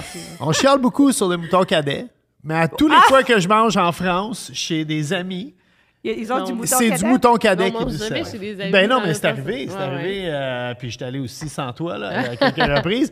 Mais, mais même quand on a mangé chez Mélix, c'était Ouais. du mouton cadet qu'on buvait. là. C'est comme leur bon vin de table. Ils ont, un, ils ont un rosé aujourd'hui qui est pas mauvais. Ont Ben, c'est parce, c'est parce de- que le mouton cadet, Bio, c'était le premier bio, bon vin au Québec. On a, on a comme gradué, C'est les, fiable les aussi, Québécois ouais. francophones, on a gradué du CCC puis du Calbalero de Chili Pisdru, au, Pisdru, le hein? Pisdru au mouton cadet. On a passé, Fait que... On a, oui, il y a beaucoup d'avance. Alors ça, ça m'énerve, les OK. vins nature. Le, ça, j'aime pas aux États-Unis quand ils vont dire Hi girls, how's it going? Tu sais, OK. Hey ladies, fuck off. You OK. know? Euh, non, ben vraiment là, c'est comme ah ladies. C'est Ouais. trop conforté, Trop ami ouais. avec le Ouais. serveur. Tu sais, les Américains sont des fois Ben, ici trop aussi, amis. il y a ça quand même pas mal. Tu sais, Ah le oui? serveur va s'asseoir avec toi. Bon, on, on mange ça aujourd'hui. Puis... Ça, j'ai eu ça en France, Ouais, à Paris, ça. les serveurs Ah qui ouais? s'assoient, t'es comme, OK. Ah oui, Québec, parle-moi parle de ça. Euh, D'autres tendances que j'aime pas, euh, ben, ça m'a toujours énervé de voir des menus, et justement, je reviens de la Grèce, et il y avait, on a mangé dans un très bon restaurant, mais tous les affaires à table, il y a une, une fille avec moi qui a dit, ça, c'est toute la bouffe d'hiver. Ah. Alors, j'aime pas quand il fait super chaud que tu as du pulled pork, du porc effiloché à table. OK. Autant que j'aime pas quelque chose de très frais quand c'est pas en saison, Ouais. que ça goûte rien parce que de, de prendre des, des Ouais. pousses, tout ça. trop de pousses.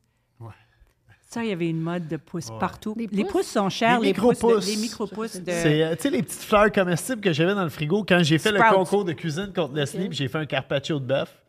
Euh, Ouais. Ah, mais ça, c'était beau, Bob. Mais quand les gens vont mettre des, Oui. des, des pousses sur quelque chose de chaud, alors ça arrive à table. Les, les assiettes trop chaudes, les, les, les sauces qui ont été sous la lampe trop souvent, ça, c'est Ouais. pas des, ça, c'est des fautes. Ça, c'est pas fautes, des ouais. tendances. Mais il y avait trop de pousses pour longtemps. Mais, Ok. mais on- on- il faut dire, fin des années 90, début 2000, quand moi j'ai commencé justement, c'était la folie de l'empilade. Tout était dans des Oui, emporte-pièces. Puis là, on mettait les Oui. patates, les épinards, le steak, des pousses par-dessus. La- la- L'assiette était à La ça d'autre. tour La pauvre verre. serveuse qui Oui, partait avec ça. là. Ben, les desserts étaient euh, comme hauts comme- Oui, Ah, oui, c'était- ouais. Ouais, ouais. Puis, puis les pousses, c'était des micro-pousses. Puis ça coûte une, une Une fortune. Ça coûte Oui, oui, 15 oui. piastres, une Oui. petite barquette de même. Oui. D'ailleurs, ça, c'est comme... Les drôle. pousses, là, c'est comme le weed. Ça n'a pas changé de prix depuis... En Ah oui? 1999, un bac de pousses, ça coûtait 15 piastres. En 2023, c'est la seule affaire qui coûte encore 15 piastres. Le weed, 1999, 10 piastres le gramme. 2023, Ben, 10 piastres le gramme. Moi aussi, pour le combat des chefs, j'ai acheté des pousses. J'étais comme, wow. Quand Ouais. j'étais à la caisse, je dis, oh, 15 Ouais. Mais aussi, je déteste les assiettes stupides. Tu sais, les, les ardoises rectangulaires. Ah, Et des assiettes noires. Ah! Des assiettes carrées. Moi, j'ai Des les- assiettes carrées. Il Ah! y en a plus tant que ça. Là. Le zigzag de chocolat. Ah! Ah ouais. Le balsamique. Ah! ah. Puis ça existe toujours. Hein? Ça existe toujours. Ah, mais j'adore ça. J'en le- pas tant que ça. mais Le le- balsamique le réduit, il fait un comeback, moi, je trouve. Le- le- c'est le moment de faire un comeback. Le, Moi, je le- l'aime, le balsamique réduit. moi. Il- Le balsamique réduit en zigzag sur la Ah, salade? ah, non, c'est un petit carré. Sur là, la salade César? Non, pas sa Non. salade César. Avec un plat hein. approprié. Quand c'est tout, tout ce qui est bien fait est bien fait. Il y a des raisons que ces affaires sont tendance, puis c'est que quelqu'un l'a fait, c'était bien, fait. fait, ouais. Normand Laprise, je suis Ouais. sûre qu'il a pris, pris beaucoup de pouces et tout, mais les assiettes stupides. Moi, moi je me souviens, euh, j'ai fait, mon, j'ai fait mon stage au Globe à l'époque de Dave Ah, McMillan. oui, oui, Puis oui. J'ai travaillé là deux semaines. Puis j'étais pas prêt pour travailler là. là. J'étais pas du tout prêt. Mais je me souviens encore de ma première assiette que j'ai fait.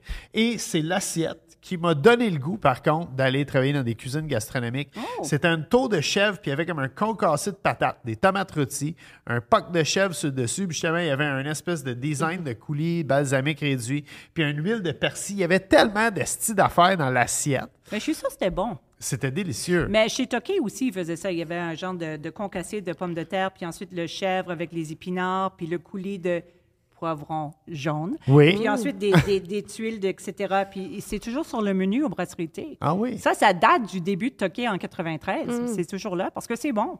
Ben, il y a c'est bon. des affaires qui ne changent pas. Yeah, yeah, exactement. Mais c'est ça les temps. que- Ouais. Oui, il y en a. C'est quoi? Des fois, on... l'autre fois, on était allé dans un restaurant, puis on était comme sans ouvrir le menu. Avec le type de resto, on peut dire exactement ce qu'il y a. Ah oui. Ah. Il y a un menu tartare, c'est sûr. Oui. Il y a des- Et un burger sur une planche de bois. Ouais, c'est- c'est- ça avait tout le temps. le burger sur planche de bois, j'ai oublié, c'est vrai. Ou le, le couteau dans le burger. Ouais, ouais. Yeah, pas Ça, capable. c'est des affaires qui Yeah, m'énervent. ouais, non, non, Puis non, des, non. des bonnes trends que t'aimes beaucoup, est-ce qu'il y en a en ce moment, tu sais, que on voit ou qui, qui s'en viennent, qu'on va voir arriver Moi, de plus en c'est- plus? il y, a il y a beaucoup de gens qui détestent l'é- l'évolution en sushi, là, qui sont très puristes, mais Ouais. moi, moi j'ai toujours aimé quelqu'un qui est très bon de faire des, des- de l'innovation dans ce monde très classique. Mm. Ouais. Et j'aime toujours l'idée de, de- de prendre un plat. Et on, a beaucoup vu ça à Joe Beef, on a beaucoup vu ça aussi à mon lapin. Maintenant, qu'ils vont prendre des plats puis ils vont jouer un, un genre Mm. de petit jeu de mots, euh, le- le- de- ou de, de prendre un plat, de le, le- le- le rendre plus moderne. Ouais, ok. ouais. Et ça, c'est quelque chose que je, je trouve toujours, euh, quand c'est bien fait, encore une fois, Mm. là, mais de, de- de refaire, de, de, de re- There's never been a faster or easier way to start your weight loss journey than with PlushCare. PlushCare accepts most insurance plans and gives you online access to board-certified physicians who can prescribe FDA-approved weight loss medications like Wigovi and Zepbound for those who qualify. Take charge of your health and speak with a board-certified physician about a weight loss plan that's right for you. Get started today at plushcare.com slash weight loss. That's plushcare.com slash weight loss. plushcare.com slash weight loss. Hold up. What was that? Boring. No flavor. That was as bad as those leftovers you ate all week. Kiki Palmer here, and it's time to say hello to something fresh and guilt-free. Hello Fresh. Jazz up dinner with pecan-crusted chicken or garlic butter shrimp scampi. Now that's music to my mouth. Hello Fresh. Let's get this dinner party started. Discover all the delicious possibilities at hellofresh.com. monter les classiques, classiques. d'une façon moderne.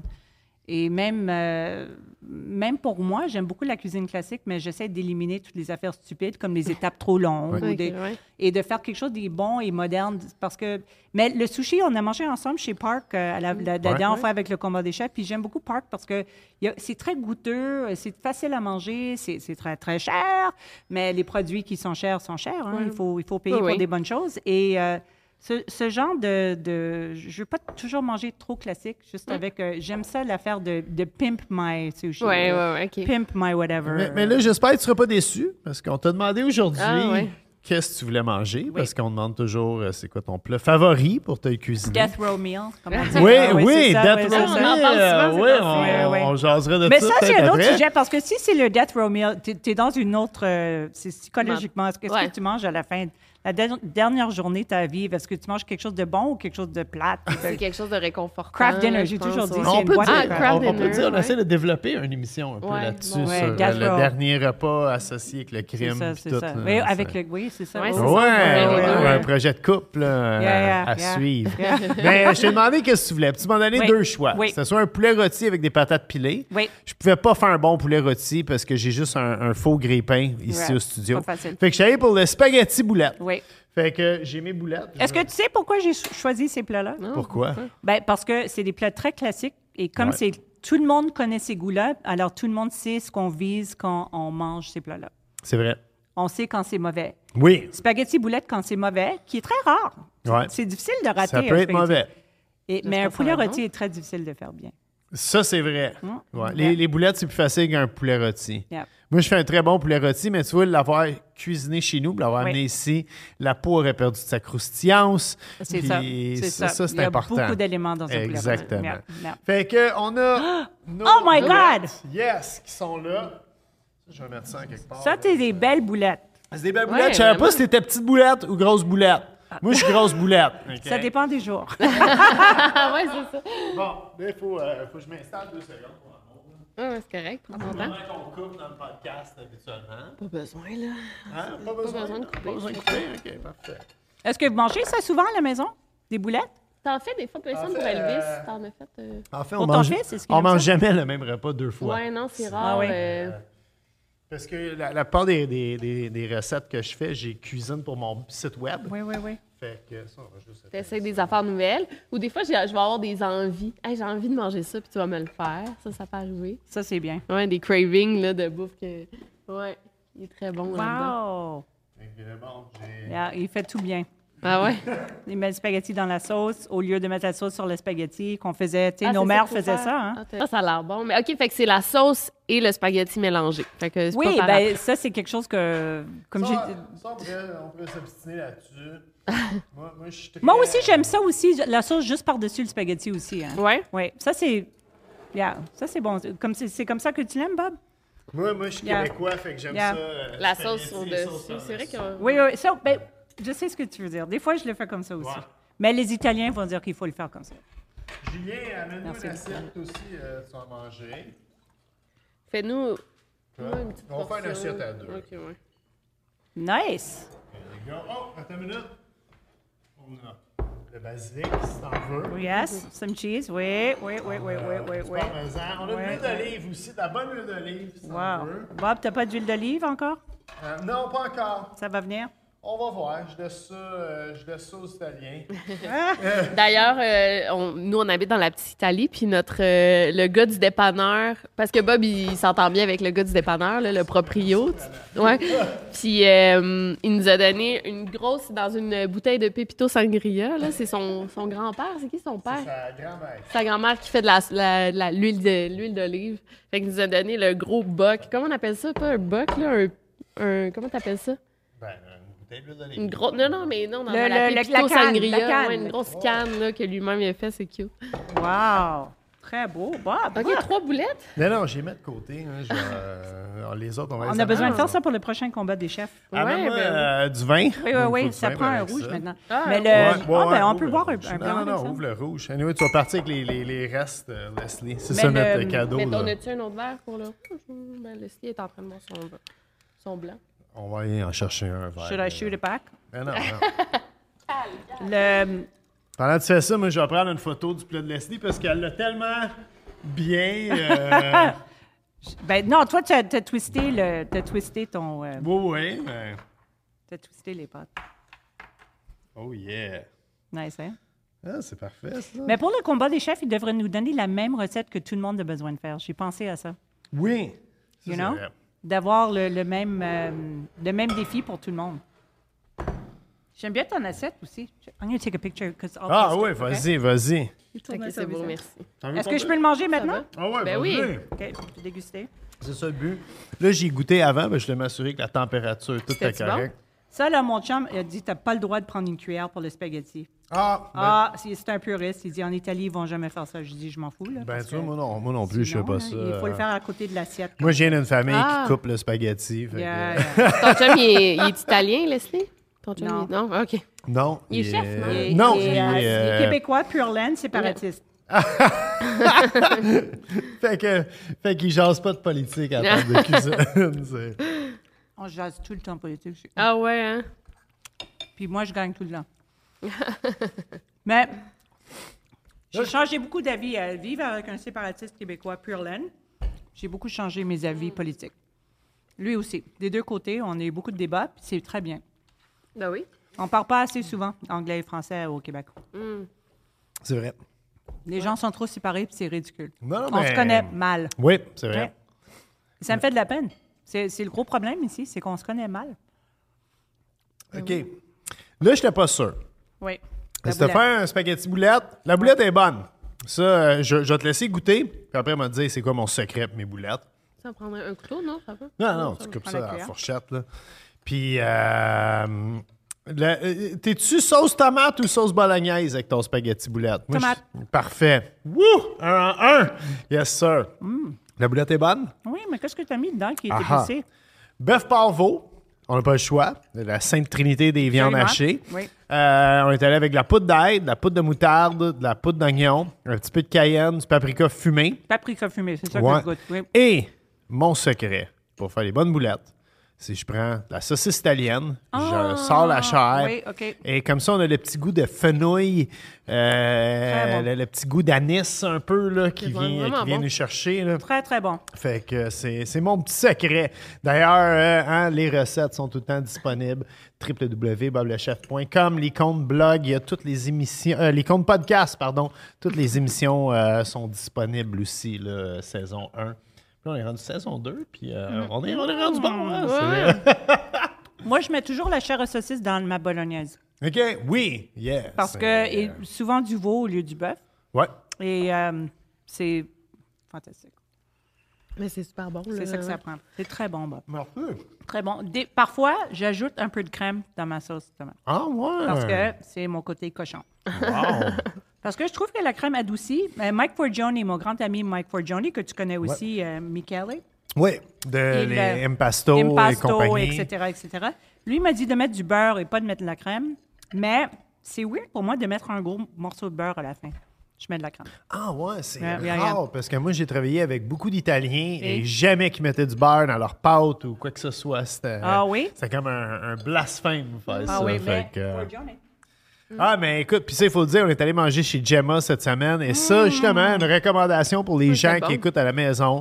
Vous voulez un restaurant abordable, qui est Gemma, c'est délicieux. fantastique. C'est une des meilleures pizzas à Montréal. Oui, oui, Ouais. je suis d'accord. Impasto aussi, c'est- c'est c'est très bon, mais beaucoup plus cher. Oui, Oui. Mais jamais pour de la pizza, c'est. euh, je m'amuse tout le temps. J'aime Des bien bons le- vins nature. Oui. Des bons vins nature italiennes. Oui, oui, oui. Euh, vas-y, tu voulais te non, poser une vas-y, question? vas-y.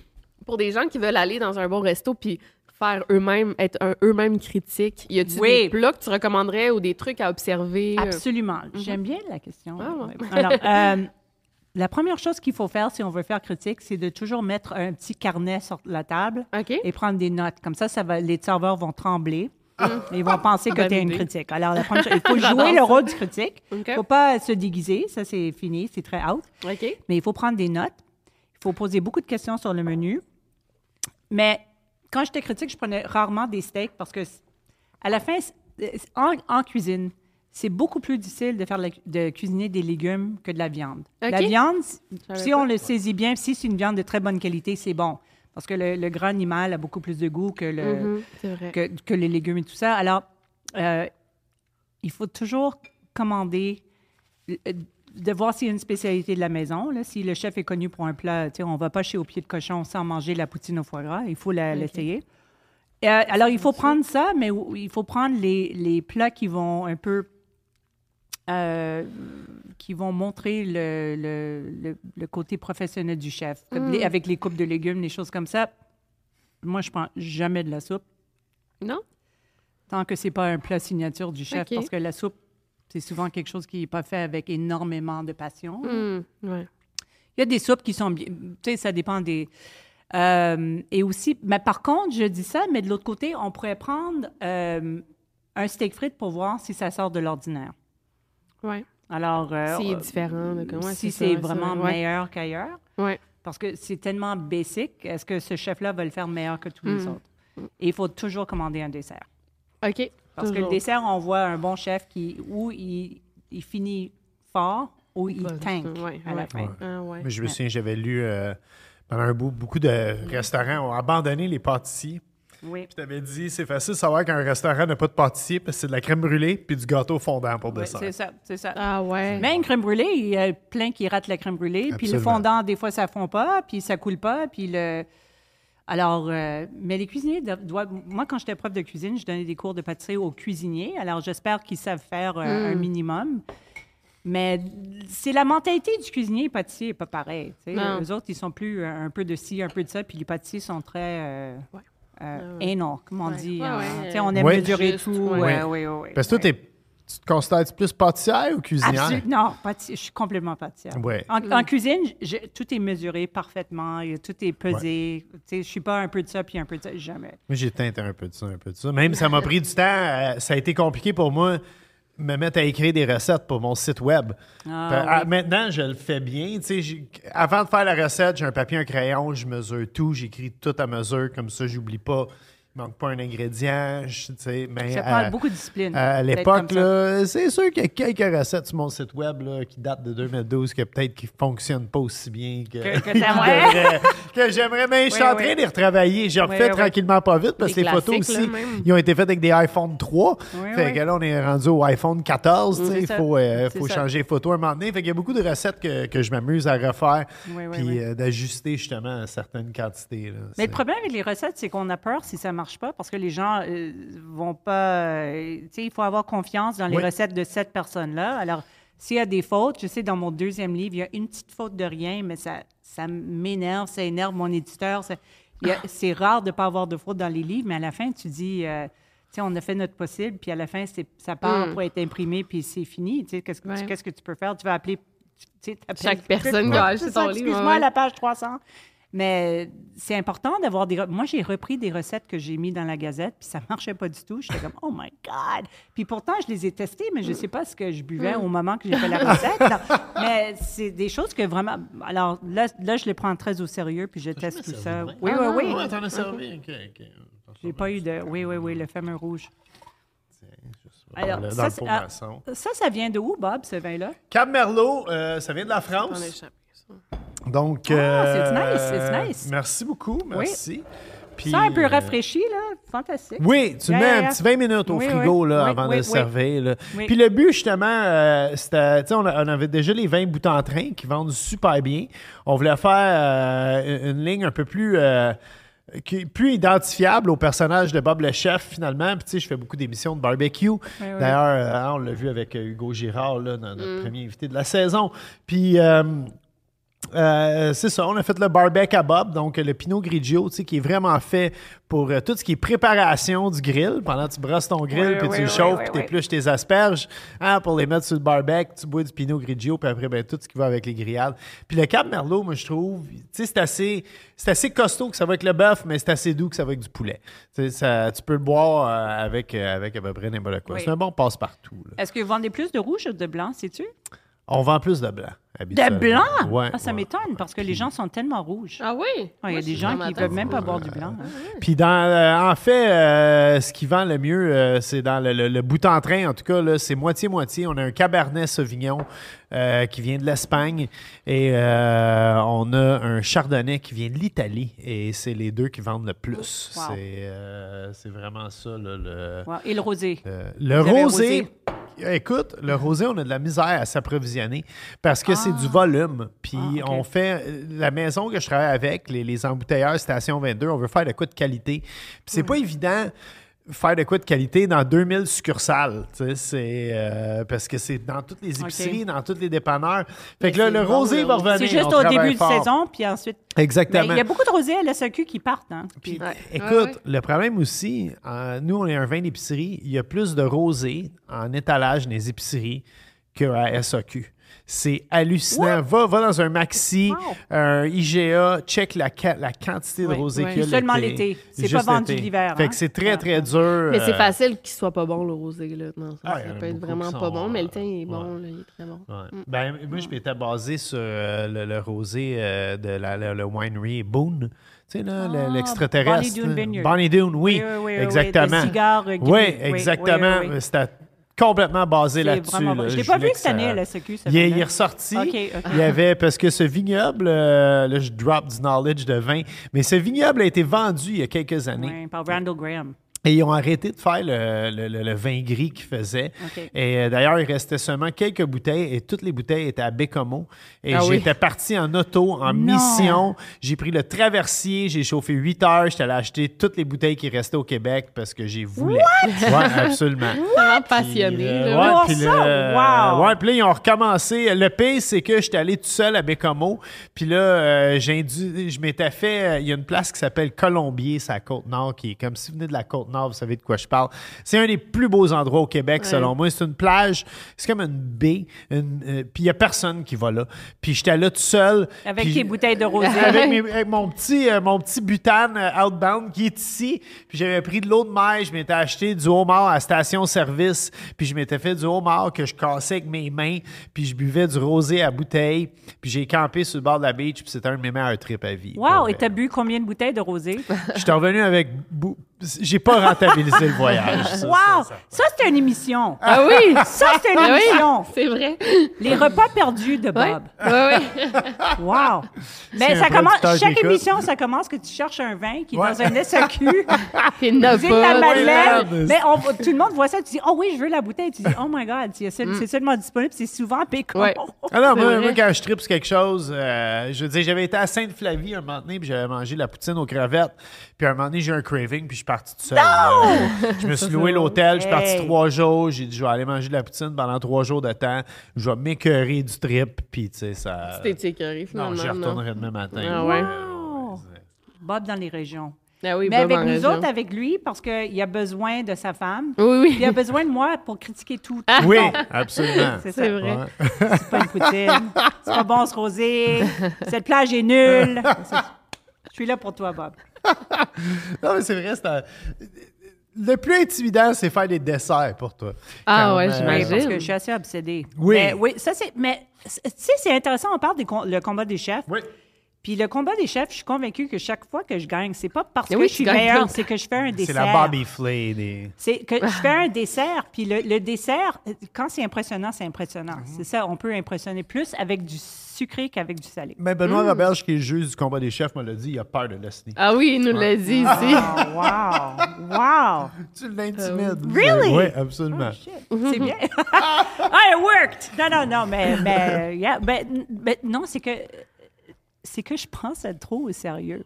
Je pense ça très, je prends ça très au On sérieux. prend tout ça au sérieux, par contre. Moi, je Ouais. me lève à 4 Ouais. heures du matin, c'est Ah, pas ben, des jokes. toi, là. t'es, t'es vraiment. Non, non, moi, je suis yeah, là, yeah, yeah, let's yeah, go, là, yeah. j'amène mon A-game. là. Moi, je fais Yeah. tout le temps du beau bon pas cher, Yeah. sauf au combat des Oui, chefs. oui, oui. Ah, ok, je veux... euh, Mais on travaille là, tous. euh, yeah, Ouais, non, oui. c'est vrai que on, on- Ouais. we, we try. Oui. Prenez ça au sérieux. Moi, je suis toujours en retard. Je suis comme shit, shit, shit.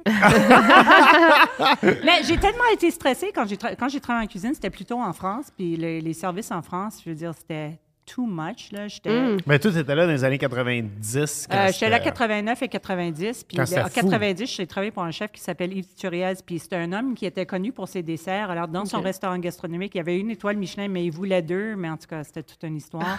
et euh, le, comme il était connu pour ses desserts, il y avait des menus de dégustation qui finissaient avec quatre desserts. Ah, mon Dieu. Et il y en a qui finissaient avec deux desserts, un dessert. Alors, pour nous autres, de faire beaucoup de menus en même temps, mais avec tous les desserts chauds, Mm. froids, glacés, etc., le stress de monter des choses vite puis de, de bien dresser les assiettes, là, c'était, c'était incroyable. Pour les gens qui écoutent, qu'est-ce qu'il faut à un restaurant pour avoir une étoile Michelin?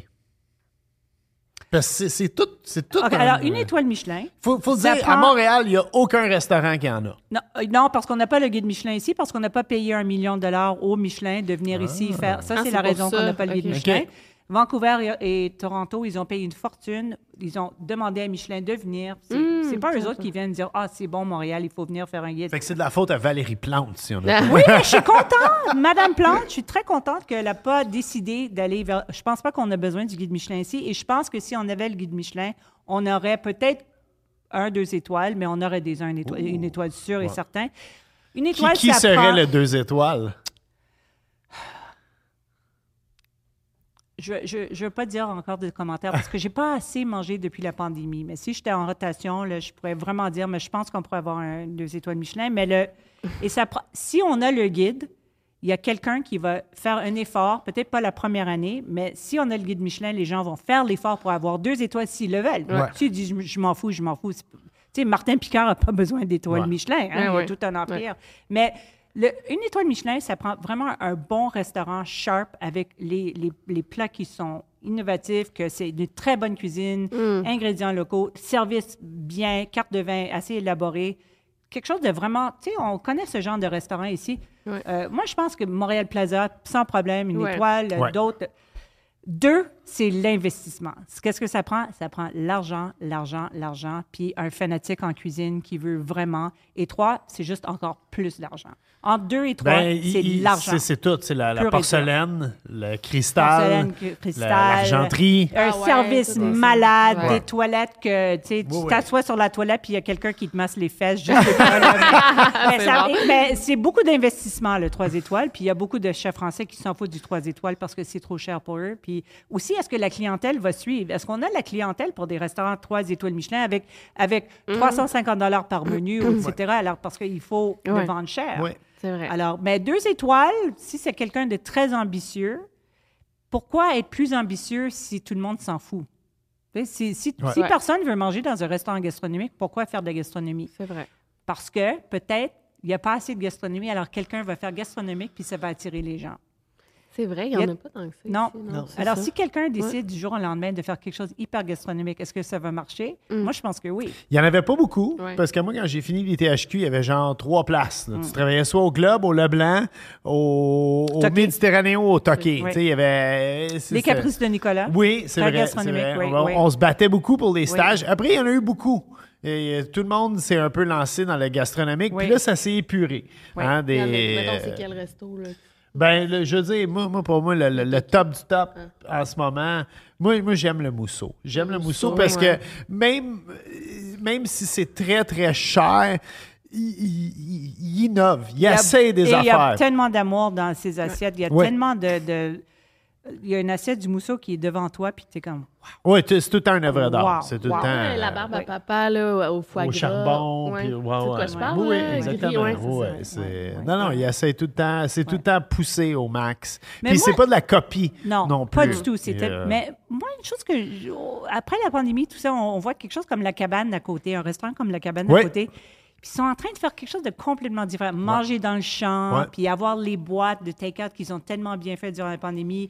Euh, Montréal Plaza aussi, les boîtes qu'ils ont faites durant la pandémie étaient fantastiques. Alors, tu sais, il y a des gens qui évoluent dans d'autres façons, comme tu as parlé de Danny Saint-Pierre, qui, qui commence à faire de la, la cuisine moins, euh, pas soignée, mais moins euh, hautain. Oh, ouais, plus Et alors, alors, c'est intéressant aussi de voir, même si moi, ça me dérange que Danny ne fait plus de la haute gastronomie, c'est bien de voir les, le- comment on est en train de manger des- dans des champs, puis manger du take-out qui a de l'allure, puis manger... Alors, ça va dans toutes les directions. Puis ça, c'est parce qu'avant, ça n'allait pas dans toutes les directions. C'était haut et bas. C'était tout. Il y avait les halles dans Ouais. le temps, là, c'était le, les Mignardies. Ça, c'est avant que vous êtes nés. Oui, oui, ça, c'est avant mon, mais, mon mais ça, c'était des restaurants qui étaient connus pour être très gastronomiques, très euh, uptight. Ouais. Euh, tu sais, on s'habillait, mais il y avait quelque chose d'être un, euh, d'être un peu nerveux. Tu sais, quelqu'un dit ils sont nerveux quand moi, je rentre dans le restaurant. Mais moi, j'étais nerveuse de rentrer chez Bocuse la première fois. Tu sais, j'étais nerveuse. J'avais une belle robe. J'avais des souliers qui n'allaient pas du tout avec la robe. J'étais convaincue que je serais mal servie. Mais la beauté de ce restaurant, c'est qu'ils étaient tellement accueillants, tellement gentils. Alors, c'est ça leur job aussi, c'est d'accueillir les gens qui vont payer très cher de manger comme chez eux, comme ils étaient de la famille. Mais j'ai mangé chez Bocuse 20 ans, 25 ans plus tard, presque jour le jour, et tout le charme a disparu. Ah, ouais. C'était que des hommes en salle qui étaient, avaient l'air de mauvaise humeur. Euh, C'était c'était bon dans l'assiette, mais beaucoup trop riche. Euh, on était coincés de- dans Ah, un triste, coin. ça. Oui, puis je t'ai dit, je l'ai connu il y a 25 ans. Ah, ouais. On veut pas toujours être nostalgique parce que c'est plate, Ouais. de toujours dire c'était mieux avant, là, mais c'était mieux avant. Puis c'était le fun d'aller au hall, là, c'était tellement sérieux, français. Ça, c'était à le- Montréal, les Halles. euh, C'était sur Crescent Ouais. euh, dans le temps. Puis les gens venaient de Toronto pour manger au hall. Puis c'était plus français que la France. Puis c'était, tu sais, le, le- le- le serveur était en tuxedo, il était un français sérieux. Tu, tu tremblais, c'était super cher. Ben, ce feeling est parti, mais peut-être tant mieux parce que c'est plus démocratique aujourd'hui d'aller au Oui. restaurant. Ouais, oui. C'est vrai que moi, je joue tout le temps en coton ouaté. puis, hein. Ben non. En coton ouaté. Non, tu sais, non, J'ai non. vu toutes sortes de. Une fois, j'étais au Beaver Club avant qu'ils ont fermé le Beaver Club. Il y avait deux, deux touristes qui ont descendu en sweatpants total. Je pense que c'était les Américains, puis ils les ont renvoyés. Ben, Ah ouais? moi, moi, j'avais. Ah ouais. Une, des rares fois que j'ai mis un veston pour aller au Beaver Club, il y avait une soirée euh, pour les vins euh, Robert Mondavi. Oh oui. Et Madame Mondavi était là. Oh. Puis elle avait fait fumer le calumet. Puis hey, c'était toute une affaire. Il C'était la première femme intronisée dans le, le cercle du Beaver Club. Puis il y avait des Autochtones qui étaient là pour y faire, des gens des un- Premières Nations qui étaient Oui. là pour y faire fumer le calumet Ah, de wow. paix. Et c'était, euh, écoute, moi, ce qui m'avait impressionné le plus, là, on était à peu près 120 dans la salle à dîner et il devait avoir 40 boss boys et serveurs. C'était hallucinant le nombre de staff Ouais, qui ouais. était là et la vaisselle. La, la nourriture, c'était so-so. Pour vrai, là, c'était c'était de la, de la bonne Oui, bouffe oui, d'hôtel. C'était pas mal so-so, oui. C'était, mais la vaisselle avec le trimming en or, le crest, il y avait un protocole Oui, comme oui, j'ai, j'ai- oui. moi, j'ai jamais vu ça dans ma Oui. vie. Puis ça, euh, on voit plus. Hein? non. Ça, c'est euh, pang, c'est c'est parti. Puis c'était. Moi, j'ai mangé dans un très grand restaurant dans la ville de Oxford, euh, en Angleterre, puis c'était Downton Abbey total. Avec des, les serveurs avaient des gants blancs, des Ah, tuxedos, ouais. tout était avec du cristal. Wow! Puis maintenant, c'est c'est un restaurant take-out chinois. puis j'ai rien contre le take-out chinois, mais c'est que, c'est c'est- c'est- c'est- c'est que ce restaurant-là a disparu. Ouais, ouais. C'était comme, wow! Il n'y a plus de ça. C'est vrai qu'il n'y a plus de ce, ce feeling de, de, de, de- de ancien, euh, de l'ancienne gastronomie weird. euh. Mais on peut aller au Continental à Québec. si on veut, non, c'est un peu Le ça. continental, continental oui. c'est vrai que c'est ça. Moi, je- j'étais allée une fois, j'avais vraiment aimé, mais là, je ne sais plus c'est comment. Là. Mais on dirait, on parle d'influenceurs. Moi, je me rappelle, ça, là, je- j'en reviens au début, mais je travaillais dans un hôtel, j'étais réceptionniste euh, comme concierge dans un hôtel dans le. Victoria? Au Manoir Victoria, oui, dans le Vieux-Québec. Puis euh, on était comme un peu, pas les critiques culinaires, pas du tout, mais ils nous, a- nous beaucoup, ils nous invitaient beaucoup dans les restos pour aller, pour après recommander ces, ces restos-là aux touristes. Fait que ça, c'était cool. J'ai goûté à plein de restaurants. Puis c'est ça, tu si t'as pas aimé le restaurant, après, tu le recommandes pas. Fait que les touristes, ils demandent à qui pour aller manger, ils demandent au concierge. Moins là avec l'Internet, mais quand même. euh, Oui, oui. Mais c'est Ouais, les concierges comme- qui m'ont souvent guidée pour aller, euh, même à Québec, d'aller manger dans les bons restaurants. Oui, c'est ça. Oui, oui. Euh, on avait une liste là, de bons restaurants qu'on recommandait tout le temps. Oui, puis, oui, ils sont toujours dans les restaurants, les concierges. Ouais, ouais, c'est Ouais, ça. Les attrapes touristes, on les recommandait moins. Mais les concierges, les, les restaurateurs les aimaient pas parce que c'était souvent les concierges qui bouquaient dans deux restaurants en même temps. Ah Ils ouais? n'annulaient pas la réserve, de réserver la, la ça, table. Alors, il y avait des no-shows tout le temps à Ah, cause des ouais. concierges, apparemment. Hmm. Eh ben. Ouais. Tantôt, on a parlé de dernier repas. Ce serait quoi ton dernier repas? Ben, euh, tout à l'heure, j'ai dit que ce serait une boîte de craft dinner que Ouais. je mangerais directement de la casserole parce que si on va mourir, là, je ne veux pas finir sur un haut. Tu sais, je ne veux pas finir avec du foie gras. Avec ou sans saucisse, ton craft dinner? Ah, Sans. Sans! Sans, Ah non, non. ouais? Non, non, non. Avec des hot dogs dedans? Ouais. Oui, je pourrais. Ben, dire- Grillé à part. t'es OK, je pourrais faire ça aussi sans pas. Mais moi, C'est ton dernier repas. moi ça, j'aime autant le craft dinner que. Je veux pas dire autant le craft dinner que la haute gastronomie. Le craft, le craft dinner, le McDo, c'est ce que c'est. Ouais. Une bonne poutine, c'est une bonne poutine, tu sais. Ouais. Et, et- et les gens qui disent, Ah, je toucherai jamais à ça. tu sais, c'est- Moi, je- je ne veux pas dire que je touche à tout, mais quand c'est. Tu sais, un craft. Tu sais, de- mon fils veut faire du craft. Ouais. J'ai dit, laisse-moi un peu au fond de la casserole juste pour le manger. Là, mais Ben, c'est c'est juste que Ouais. c'est c'est des, des souvenirs d'enfance ou n'importe. Je pense pour le, le dernier repas de manger ça d'une casserole, je disais, is that all there is? ben, quand, quand je travaillais avec Zach Soul au Méditerranéo, Zach, il disait, il disait dans la vie, puis c'est une phrase que j'ai répétée très, très souvent dans ma carrière. Il n'y a aucune honte à faire des hot dogs. La seule honte, c'est d'en faire des mauvais. Ah, Ouais. C'est exactement la philosophie. Par contre, avec le- la casserole de craft dinner, j'aimerais bien une bouteille de Dom Pérignon. Ah, bonne idée, c'est vrai. Ah, il faut finir sur un haut quand Ouais. même. Puis le champagne, je suis sûre, ça va très bien avec le craft dinner. Il faudrait l'essayer. Puis Sur On est Dom pas mal de Pérignon. Peut-être un. Dom Pérignon rosé, je sais pas, 2000. là. Des Ouais, fois, ouais. moi, j'ouvre du champagne le lundi, puis elle dit pourquoi qu'on ouvre du champagne? Mais parce que c'est lundi. On célèbre. Allé faire un Parce pique-nique. qu'on est vivant. Ah oui. ouais. Une fois, on est allé faire des pique-niques dans des Red Solo Cups, là, les, Ouais. les verres rouges, on Oui. buvait du champagne là-dedans. Mon moi, je chum, mets- il ouvre du champagne tout le temps. là. Moi, je mets de la glace dans mon Ah oui, on champagne, voit c'est pas ça. assez Tu sais, froid. tu en vas au lit, il dit Ah, tu veux un verre de Ah champagne oui? Une flûte de champagne Je suis comme, Arrête, tu. Ah, j'adore. too much, yeah. Mais c'est ça la vie, hein. C'est Oui. comme. En si, si on est toujours carré, puis ah, c'est juste ça, ou juste ça, ou Ouais. juste ça, arrête. Sais, un cinnamon bun, un brioche à la cannelle qui est bon, là, c'est presque la meilleure chose au monde. Mais quand c'est pas très bon et c'est trop sucré, tu dis non merci. C'est c'est de toujours note, viser Je le ferai bon. jamais des brioches à cannelle au combat des Le chefs. premier combat des chefs, on va le faire, on va le faire, on va le C'est faire. sûr que je fais pas de brioche à cannelle pour Leslie Chesterman. Ah non, parce que je suis très difficile sur ça. Parce que C'est si on va sûr. manger tous ces calories, j'ai pas de problème de manger du calorie, mais donne-moi quelque chose de bon. Oui, donne-moi c'est pas vrai. quelque chose de mauvais. tu Ah sais. Le cheesecake de Provigo, non merci. là. J'ai rien contre Provigo. Ben, toi, ton dessert que t'adores, que... Ah, les gâteaux McCain. Les gâteaux McCain. Ça, c'est- moi, je Ah oui? Moi, ça goûte le ça. frigo. Non, je non, trouve, mais c'est gâteau pas... McCain, c'est mon thing. Ben, quand- la première chose que j'ai cuisiné quand j'étais jeune, c'était le Jello pudding, Ouais. du chocolat que tu fais sur le, pas le- l'instantané, mais celui que tu fais sur Oui. le rond. OK. Et c'est ça qui m'a démarré en cuisine. Yeah. Ah, ouais. Je pense que j'avais 10 ans, j'ai- I was hooked. Tu sais, Ah. c'est- je, et je l'ai mangé de la casserole. J'ai dit, j'ai fait ça tout seul. Ouais. tout seul. Puis j'ai jamais de faire un pudding chocolat qui goûte ce pudding jello, c'est pas facile. C'est ou trop riche, trop fancy, trop. Moi, j'avais entendu autant que ma phrase de hot dog, je l'utilise souvent, mais Leslie aussi a déjà dit une phrase. Elle avait dit On veut jamais manger du gâteau au chocolat Duncan Hines, mais quand on fait un gâteau au chocolat maison, on veut tout le temps qu'il goûte le Duncan Ah ouais, Hines. c'est comme notre, notre gage de ça. qualité.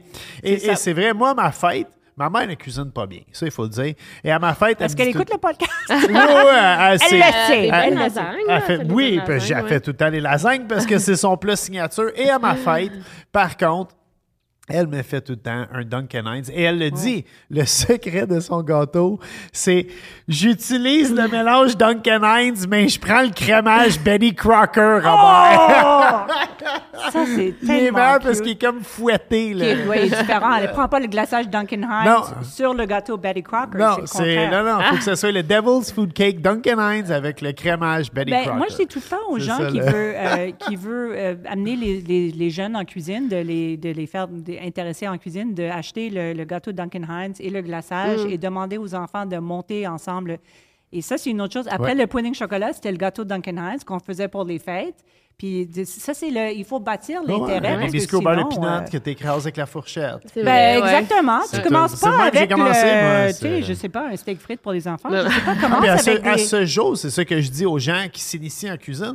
Moi, moi, je veux que vous commenciez avec mon chop suey ou avec mes recettes super simples. Puis j'espère que vous finissez avec, euh, avec le livre hein, euh, un week-end chez Leslie. Oui, le finir, oui, oui, oui. Mais, mais c'est intéressant, Bob, parce qu'il y a des choses que moi, je ne peux pas faire des pâtes maison. Ouais. Durant la pandémie, j'ai fait énormément de pain. Je sais bien le faire. Le sourdough, je l'ai maîtrisé. Fini.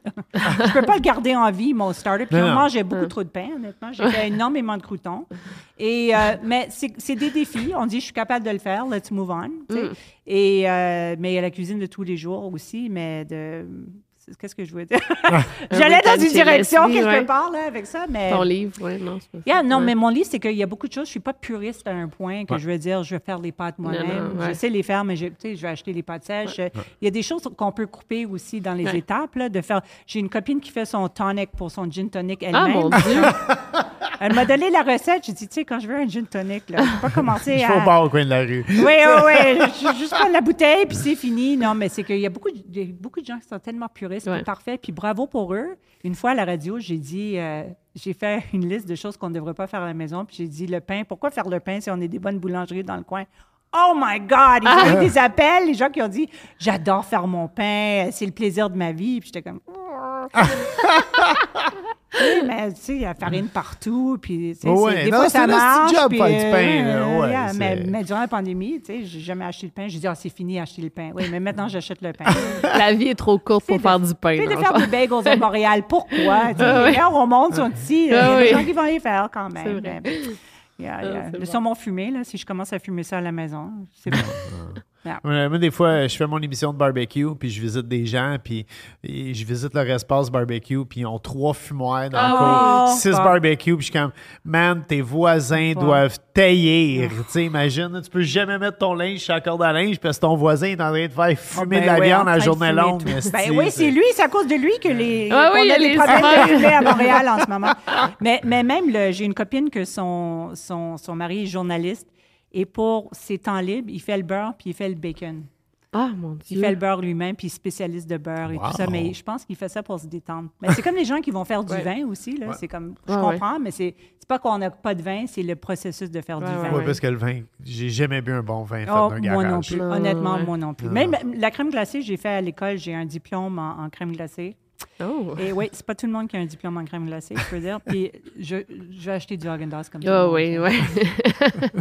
C'est bon la crème glacée Ah maison, tu sais. C'est très mais- bon. C'est très bon, mais Ouais. oublie ça. sais. Comme Vraiment. euh, juste euh, celle qu'on a mangée, la costarde, c'est ça? Ah, ça, c'était bon. Oh, mais ça, c'est bon. Chez Stéphano. Chez ouais, Gemma? Chez Gemma? Ouais. Ça, C'est ça, là, avec les cerises dessus. Là. Ouais. Oh my Un God. peu malade, ça. Oh my c'est- God. Yeah, ça, c'est vraiment bon. Bon, ouais. ça- T'avais-tu une autre Non, moi, je pense, je pense que c'est dur. Un très bon podcast. En fait, là, dernière question. Meilleur restaurant de toutes tes critiques, ce serait Ouais. lequel?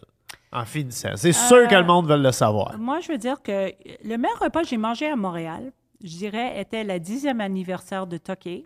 Mm. Et c'est intéressant, j'ai parlé du Don Pérignon, mais ils ont fait un menu euh, extraordinaire. C'était l'an- l'ancien Toqué. Mm-hmm. Et euh, c'était extraordinaire. Puis c'était euh, marié avec des grands vins de Dom Pérignon. Et ils m'ont assis à table avec tous les chroniqueurs de vin. Et moi, je regardais les plats, puis c'était extraordinaire ce qu'il a fait, Normand. euh, et tous les chroniqueurs de vin parlaient du champagne. Puis à un moment, j'ai dit, OK, arrêtez, on est chez Toki, c'est un repas extraordinaire. Ah? Qu'on est en train de, vous êtes en train de parler juste du vin, là. Puis ils m'ont regardé un peu croche. comme, mais c'était c'était tellement soigné. C'était un, un moment très intéressant la- dans l'histoire de la cuisine québécoise, que vraiment Normand, qui a vraiment démarré la cuisine Ouais. québécoise, qui a vraiment des ingrédients d'ici. La brigade était bourrée de talent dans ces années-là et toujours, là, mais c'était vraiment des grands chefs qui ont, qui, qui après, ont ouvert d'autres restaurants euh, extraordinaires. Et la salle, tout était sharp. C'était un moment de gastronomie que je sentais, c'était la gastronomie québécoise, la naissance de la gastronomie québécoise à son summum, qu'on est allé plus loin après ça. Mais ce repas était euh, masterful, comme on dit. Et les- les- les- le, le repas était à la hauteur de ces fabuleux euh, vins, le top du top. Ouais. Et euh, la salle était pleine de, tu sais, de, de vedettes. Puis c'était- Mmh, quelque fun. chose. Mais moi, je ne regardais pas les vedettes. Je n'avais pas mes lunettes. alors je pas qui, là. Mais dans l'assiette, c'était top, top, top. Ah. Leslie, moi, j'ai adoré Moi aussi, vraiment. ce moment. Ouais. Pour vrai, là, C'est euh, de la nostalgie et beaucoup Ah, de, ben, beaucoup de plaisir. knowledge, beaucoup de connaissances culinaires. Ben, merci. Julien, notre technicien, rappelle-toi de ce visage. tu le diras au chef, mais qu'elle se pointe au monarque. euh, J'aime beaucoup Mona. super, super restaurant. Tu super pourrais dire restaurant. Leslie Chesterman est dans ça. Leslie, on te suit euh, sur ton Substack. C'est quoi exactement? Euh, Leslie Chessman Substack, c'est en anglais. Oui. Euh, et euh, c'est des, de- parfois, c'est des critiques, c'est des recettes, c'est des histoires. J'ai écrit une histoire récemment sur euh, comment ma première job d'été, j'ai travaillé au comptoir au Duc de Lorraine, puis il y avait des hauts et des bas. Alors, j'ai écrit là-dessus. Des fois, c'est des souvenirs Ouais. de la France, etc., etc. Et euh, c'est un peu, je peux écrire ce que je veux sur Substack. J'ai pas d'éditeur au journal qui me dit quoi faire. Ça, c'est le fun. cool. Sinon, on, te- on achète tes livres? Oui, j'ai deux livres chez Leslie, un week-end chez Leslie. Puis là, je suis en train de, de penser à un troisième euh, très intéressant. Ah ouais? Je ne vais de pas en parler ça. encore parce que j'ai pas signé le contrat encore, mais je pense que ça va être différent. Puis moi, on a parlé de Normal après. Je pense qu'on va aller à la nouvelle brasserie de thé qui Oui, est euh, un a peu là, dans le, le, le, le Park X. Oui, il y en a Puis un si sur je me trompe pas, c'est exactement entre chez vous et chez nous. Oui, Beau- Beaumont, pouvoir, pas euh, Beaubien. ouais. C'est le- l'ancien Sur euh, Beaumont, restaurant Beaumont, Beaumont. Exactement. Puis il a ouvert un autre à Sainte-Thérèse. Là, on fait de la pub pour euh, Normand. Ouais. J'aime bien Brasserie Thé, j'aime- et puis j'aime bien Normand. Tu sais, tout le monde aime Normand. C'est un chef que tout le monde aime, je crois. Il est très sympathique. Il est très sympathique, Ouais. puis c'est un grand chef. Et, euh, et on parlait des chefs qui font de la gastronomie puis quelque chose de plus bas de gamme, mais je crois que c'est les restaurants plus bas de gamme qui gardent les maisons mères très chères en vie. Ouais. hein. Alors, euh, Ouais, Oui. c'est vrai. Alors euh, on, va, eh, on devrait aller manger ensemble. Oui, exactement. Oui. bonne idée, ouais. Faire un double date. Moi, je suis partant pour Oui, ça. Vous ne serez exactement. pas invité par contre Yeah. pour ça. Puis ben nous, ben, on se retrouve bientôt hein, pour d'autres aventures à Trip de Bouffe. Ben, c'est vraiment, puis euh, merci de, de, de me demander. Yo, puis, merci euh, à je toi. vous admire tellement comme couple. Ah, Oh, mais voyons. Ah, non, non, non. Oui. Super cool. Merci beaucoup. Merci infiniment. Yes. Mom deserves the best, and there's no better place to shop for Mother's Day than Whole Foods Market. They're your destination for unbeatable savings, from premium gifts to show-stopping flowers and irresistible desserts. Start by saving 33% with Prime on all body care and candles. Then get a 15-stem bunch of tulips for just $9.99 each with Prime. Round out Mom's menu with festive rosé, irresistible berry chantilly cake, and more special treats. Come celebrate Mother's Day at Whole Foods Market. Planning for your next trip? Elevate your travel style with Quince. Quince has all the jet setting essentials you'll want for your next getaway, like European linen, premium luggage options, buttery soft Italian leather bags, and so much more. And it's all priced at 50 to 80% less than similar brands. Plus, Quince only works with factories that use safe and ethical manufacturing practices. Pack your bags with high-quality essentials you'll be wearing for vacations to come with Quince. Go to quince.com slash trip for free shipping and 365-day returns.